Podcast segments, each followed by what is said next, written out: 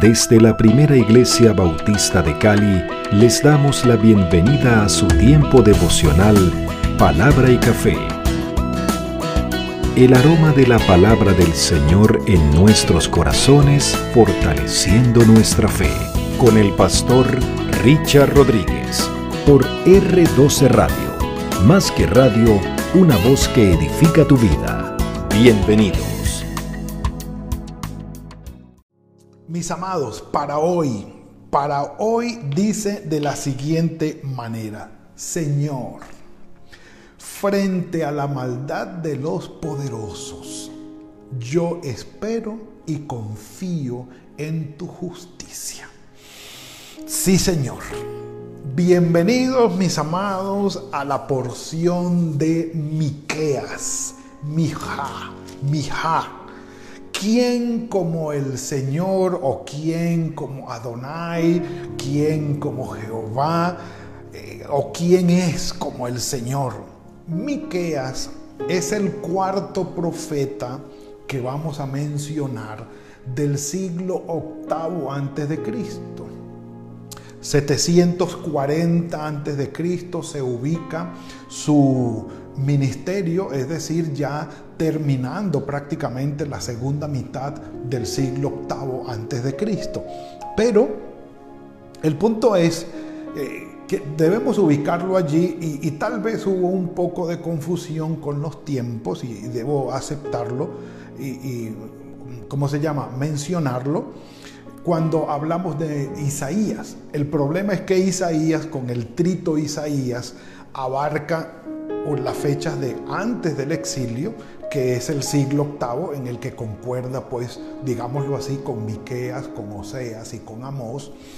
Pero también en el Deutero Isaías, eh, Isaías ya se sale de ese contexto y avanza un poco más allá y, y más bien concuerda con Jeremías y y si avanzamos un poco más allá al trito Isaías, pues ya es otro tiempo, el tiempo del regreso del exilio, y, concordaría más bien con eh, Ageo, con, eh, Malaquías, con los profetas de la restauración de la restauración. Entonces, eh, nos confundimos un poco tal vez con los tres tiempos diferentes o los tres contextos diferentes de Isaías. Pero hoy vamos a Miqueas, ¿quién como el Señor? Y en el capítulo 1, versículo 1, eh, eh, quienes estamos allí, dice palabra del Señor que fue dirigida a Miqueas de Moreset Gat, en realidad es Moreset Gat, es una eh, población que está al suroeste de, eh, ¿cómo se llama?, de, Jerusalén.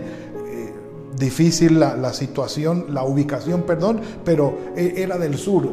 quiere decir que Miqueas pertenecía a Judá, era del reino del sur. Pero dice aquí que ah, habló en los días de los reyes Jotam, Acaz y Ezequías reyes de Judá, ubicando muy bien geográficamente su ministerio, y dice lo que vio sobre Samaria y sobre Jerusalén. Esto quiere decir, evidentemente, si estamos hablando del 740, todavía Samaria no había sido destruida, porque Samaria fue destruida 721 o 722. Estamos hablando de unos mal contados 20, 19 años antes de que Samaria, la capital del reino del norte de las diez tribus, fuera destruida. Entonces estamos hablando de eh, esa, segunda parte del, siglo octavo en que habla el profeta Miqueas. Ahora, son tres partes en las que muy sencillamente se dividen los siete capítulos del libro de Miqueas. Es un profeta menor por su contenido, digamos, pequeño o poco, en realidad. Y estas tres partes nos van a dar, eh, digamos, unos tres o cuatro eh, devocionales al respecto del profeta Miqueas. Ahora, Miqueas habla del juicio de Dios sobre Israel y sobre Judá. Habla sobre los dos. Habla del reinado universal del Señor y habla de la corrupción de Israel contrastándolo con la misericordia de Dios. Entonces, Digamos que este esquema del contenido en estos tres puntos puede ubicar al profeta Miqueas. Pero en el capítulo 1, en realidad el profeta denuncia el pecado de la idolatría como una prostitución espiritual de Judá. Sabemos lo que esto significa, pues ya hemos hablado de, eh, mm, ¿cómo se llama? No, no Miqueas, sino Amós y de Oseas. Ellos han tratado este tema que retoma Miqueas en el capítulo 1. Pero nosotros vamos hoy al capítulo 2.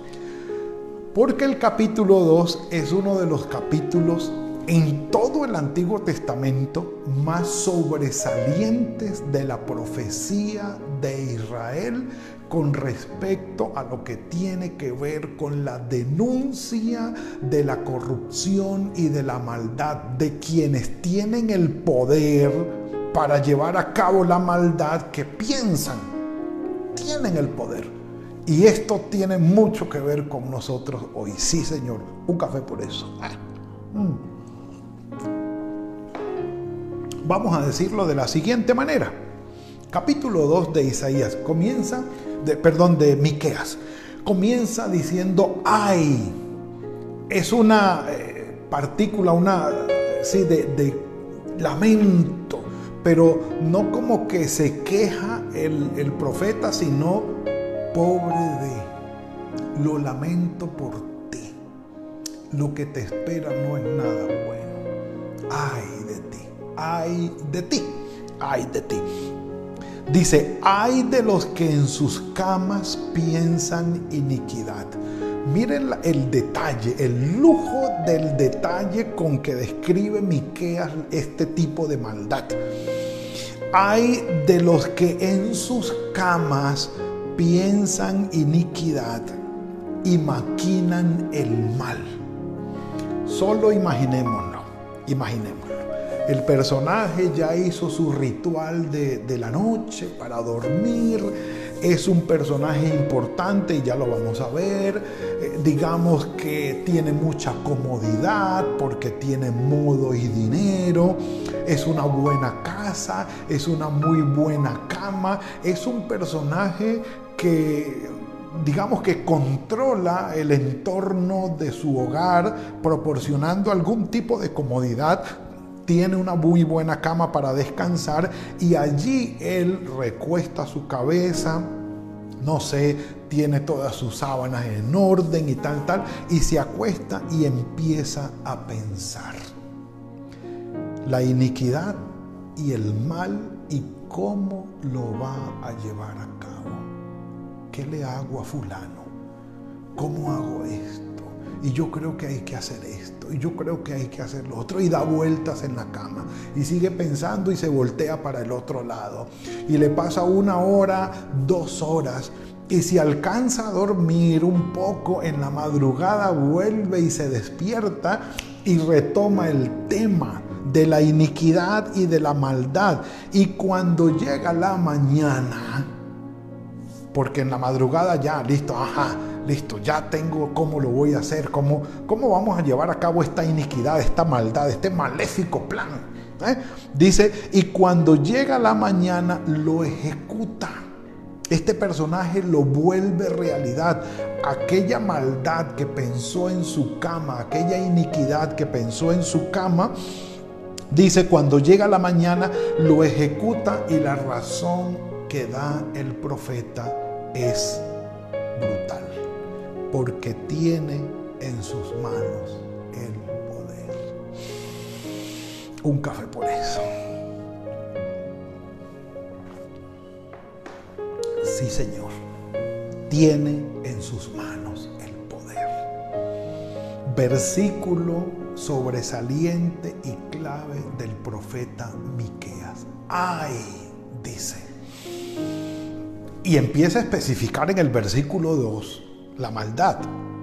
Codician los campos y los roban. Codician casas y las toman. Oprimen al pobre o al hombre y a su familia, al hombre y a su heredad. Saben que la heredad en, este, estos tiempos en Israel era sagrada. Era, era prácticamente, no, se podía confiscar, no se podía eh, embargar, porque era el, bien, la heredad, la vida prácticamente y el sustento de la familia. Esto, esto era, era inembargable. ¿sí? Entonces, Dice que codician los campos y los roban las casas, codician las casas y las toman y oprimen al hombre y a su familia y al hombre a su heredad. Está hablando Miqueas, sí. Está hablando Miqueas de un personaje que tiene poder que tiene un poder en la sociedad, un poder político, tiene un poder militar, tiene un, poder para manejar las leyes a su favor, los entes económicos a su favor. Y las excavaciones han mostrado cómo en el siglo VIII había unos, unas casas muy, muy, muy lujosas y unos suburbios definitivamente muy pobres. Al punto tal que en el tiempo del siglo VIII, sobre todo en el tiempo de Jeroboam II, acabaron con la clase media. Los ricos se hicieron muy ricos y los pobres, mejor dicho, trepidaron en el piso, totalmente pobres en su miseria, porque ellos podían corromper a los jueces, a los sacerdotes, a todos los doctores de la ley y ponían las leyes a su favor para que cualquier trato fuese eh, y cualquier juicio al final lo torcieran de tal manera que terminara a favor de los ricos y de los poderosos y arrebataran literalmente la heredad, la casa, los campos de la gente pobre que tenía, tenía su heredad por su familia. Estamos hablando del siglo VIII. Estamos hablando del siglo VIII. Lo cierto es que el corazón del hombre no ha cambiado. Y seamos sinceros, mis amados, la realidad en el mundo sigue igual. Hay poderosos, poderosos a nivel militar, a nivel económico, a nivel social, que prácticamente dictan las leyes y las ponen a su favor. Eso no es un secreto para nosotros. Ahora, ante aquella opresión dice el profeta Miqueas. Por tanto, así, ha dicho el Señor, versículo 3, yo planeo, y aquí viene el punto, yo estoy planeando contra esta gente, y aquí me acuerdo de mi papá, papá tenía esa, esa frase, esa gentecita, por tanto, así ha dicho el Señor, yo planeo contra esta gente un mal del cual no libraréis el cuello, ni andaréis erguidos, porque el tiempo será malo. En aquel tiempo se les dedicará un refrán y se os entonará una lamentación diciendo, del todo fuimos destruidos, Él ha cambiado la heredad de mi pueblo cómo nos quitó nuestros campos y los dio y los repartió a otros. Por tanto, no habrá quien reparta heredades a suerte como en el tiempo de la conquista. A ustedes les toca esto, a ustedes les toca esto. Ya eso no va a suceder en la congregación del Señor. El Señor va a intervenir y va a castigar. Y aquello que para aquellos poderosos fue su tesoro, va a ser su motivo de lamento, de vergüenza y de llanto. Y literalmente ocurrió así. El Señor quitó esa tierra de manos de aquellos poderosos injustos y se los entregó a Asiria y se los entregó a Babilonia. Ya no más. El Señor intervino. Ahora dicen, no profeticen dicen los que profetizan, sí, tenían el poder como para callar a los profetas o para poner a los profetas a decir lo que ellos querían que dijesen. Esto era impresionante. Dice, el que ayer era mi pueblo se levanta ahora como mi enemigo. Versículo 9, las mujeres de mi pueblo las echaste fuera de su casa, que eran su delicia, y a los niños les quitaste mi perpetua alabanza. Ahora dice el versículo 10, levantaos y andad porque este no es lugar de reposo, no está mi contentamiento aquí, se ha corrompido grandemente. Si alguno anda inventando falsedades y mintiendo, dice, por vino y sidra te profetizaré eh, para ti y así será el profeta de este pueblo. A Miqueas lo estaban rechazando porque estaba diciendo la verdad. Les decía a ustedes no se merecen un profeta verdadero, porque a ustedes el que le diga mentiras, a ese sí le creen. Pero el que le dice la verdad y la palabra de parte del Señor, a ese no le creen. De cierto, versículo 12, te juntaré todo Jacob, recogeré ciertamente el resto de Israel, los reuniré como ovejas de borra, como un rebaño en medio de su aprisco, y harán el estruendo de una multitud palabras de esperanza de la repatriación. Siempre están allí presentes. Subirá el que abre caminos delante de ellos, abrirá caminos y pasará la puerta, pasarán la puerta y saldrán por ella. Su rey pasará delante de ellos y el Señor delante de todos ellos, es decir, a su cabeza. Ahora, sí, son palabras de esperanza, profecías de la restauración que sabemos también llegó. No hay problema por eso. Volvamos a nuestro tema, mis amados. Estar recostado en cama pensando el mal. Quiero decirles que esta actividad o esta actitud no es solamente de los poderosos. Esto no es solamente de de los que tienen el poder para hacer el mal. Seamos sinceros. Allí estamos incluidos tú y yo. Usamos también nuestras camas para pensar en el mal que podemos hacer. El mal que está a nuestro alcance. Lo podemos hacer. Cuando hemos recibido una ofensa, vamos a la cama y ahora cómo le respondo, qué le digo, qué le hago, cómo le busco la vuelta, cómo hago por aquí. Y, es nuestra cama, es nuestra almohada o se convierte nuestro lugar de descanso en un lugar de maquinación, de venganza, de retaliación, de cómo hago para no dejarme, cómo respondo para no para defenderme para hacer el mal también o para tomar venganza o sencillamente, sin que nadie me esté haciendo nada, pensar, ¿cómo hago el daño yo? Pero pensamos en un daño que podemos hacer. Y cuando llega el día, lo ejecutamos. Pues no somos en nada diferente a estos grandes poderosos que hacen el daño al nivel que ellos lo pueden hacer y al nivel de su alcance pues nosotros a nuestro nivel y a nuestro alcance también ejecutamos de la misma manera. No estamos exentos, no somos inocentes. Pero bueno, de todas maneras, acojámonos a lo que dice Miqueas, porque él sí está hablando de gente altamente poderosa que hace daño. ¿Cómo hacemos entonces? Nuestro mundo hoy se debate, mis amados, en medio de unas incertidumbres y de unas maldades que tienen alcances mundiales. Lamentablemente es así.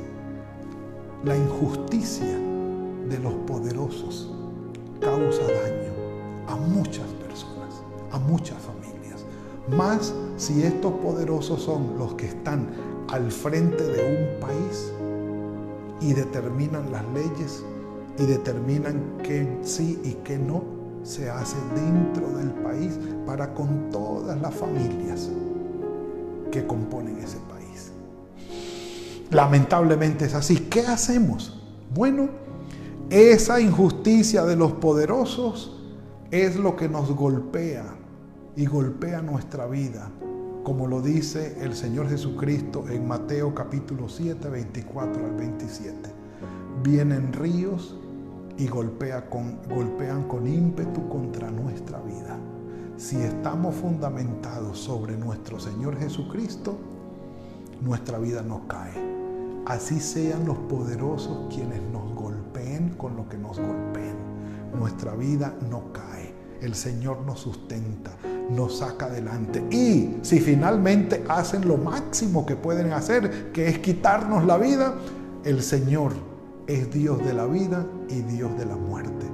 y hacia Él vamos, hacia Él vamos. Pero, tomando el ejemplo de nuestro Señor Jesucristo, y con esto concluimos, mis amados, dice la, la palabra del Señor en la primera carta de Pedro, capítulo 2, versículo 23, que cuando al Señor Jesucristo, primera de Pedro, capítulo 2, 23, cuando al Señor Jesucristo lo insultaban, dice, no contestaba con insultos. Cuando lo hacían sufrir, no amenazaba, sino que encomendaba, se encomendaba a Dios que juzga con rectitud. Cuando al Señor lo ofendían o lo hacían sufrir, dicen, Él encomendaba su causa al que juzga justamente, que es nuestro Padre Celestial. Mis amados, yo creo que hoy nos encontramos, y por muchos años lo hemos hecho, frente a la maldad de los poderosos que planean la maldad y la pueden hacer. Sí, encomendemos nuestra causa al Señor que juzga justamente. Confiemos en Él.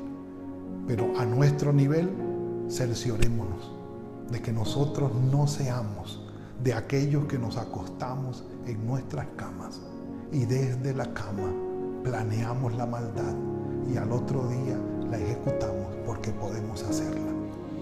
Cada vez que nos acostemos y, y lleguen aquellos pensamientos, recordemos, acordémonos de Miqueas, capítulo 2, versículo 1 y 2. Personalmente me ha pasado. Cuando me han herido y han hecho cosas contra mí que me he acostado en mi cama y empiezo a pensar en mi corazón dolido, ¿cómo voy a hacer la, la, retaliación, la venganza, lo que voy a decir, lo que voy a responder? Inmediatamente viene a mi mente Miqueas capítulo 2 y me digo, Richard, estás acostado en tu cama pensando el mal que vas a hacer al otro día. Miqueas capítulo 2, versículo 1 Señor. Y ese llamado toca mi corazón, cambia mi corazón, perdóname Señor. Y le digo, instruyeme y guíame por el camino recto. Digámosle hoy al Señor, Señor, frente a la maldad de los poderosos, yo espero y confío en tu justicia. Padre, gracias por esta bendición que nos has dado hoy. Gracias porque sabemos que nuestras vidas en tus manos es lo mejor que nos puede ocurrir. Pero Dios, frente a la maldad de los grandes poderosos en el mundo, te rogamos que intervengas con tu justicia, Señor. No tardes y mete tu mano. Pero Señor, quienes estamos aquí, que también nos acostamos, Señor, en nuestras camas y a nuestro nivel pensamos el mal. Ten misericordia de nosotros. Guíanos en el poder de tu Espíritu Santo. Exhórtanos, Señor, redargúyenos para que cada vez podamos ser más como tú y dejar nuestras causas en tus manos que juzgas justamente. Dirígenos, Señor, en estos tiempos tan difíciles y tu misericordia nos cobije. Dejamos en tus manos el resto del día, confiamos en ti y esperamos en ti, oh Señor, en Cristo Jesús. Amén y amén. Mis amados, ha sido todo por hoy. Comenzamos con Miqueas, comenzamos con Miqueas. Mañana nos veremos, si el Señor así lo permite, en este otro tiempo de palabra y café. Que tengan hoy un muy buen día, que sea fructífero, grato y que la mano del Señor siga sobre todos ustedes. Mañana, si el Señor lo permite, nos veremos en otro tiempo de palabra y café. Mm. Que el Señor los bendiga.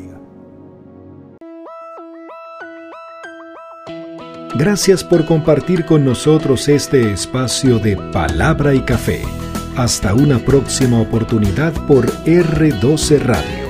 Más que radio, una voz que edifica tu vida. Que Dios les bendiga.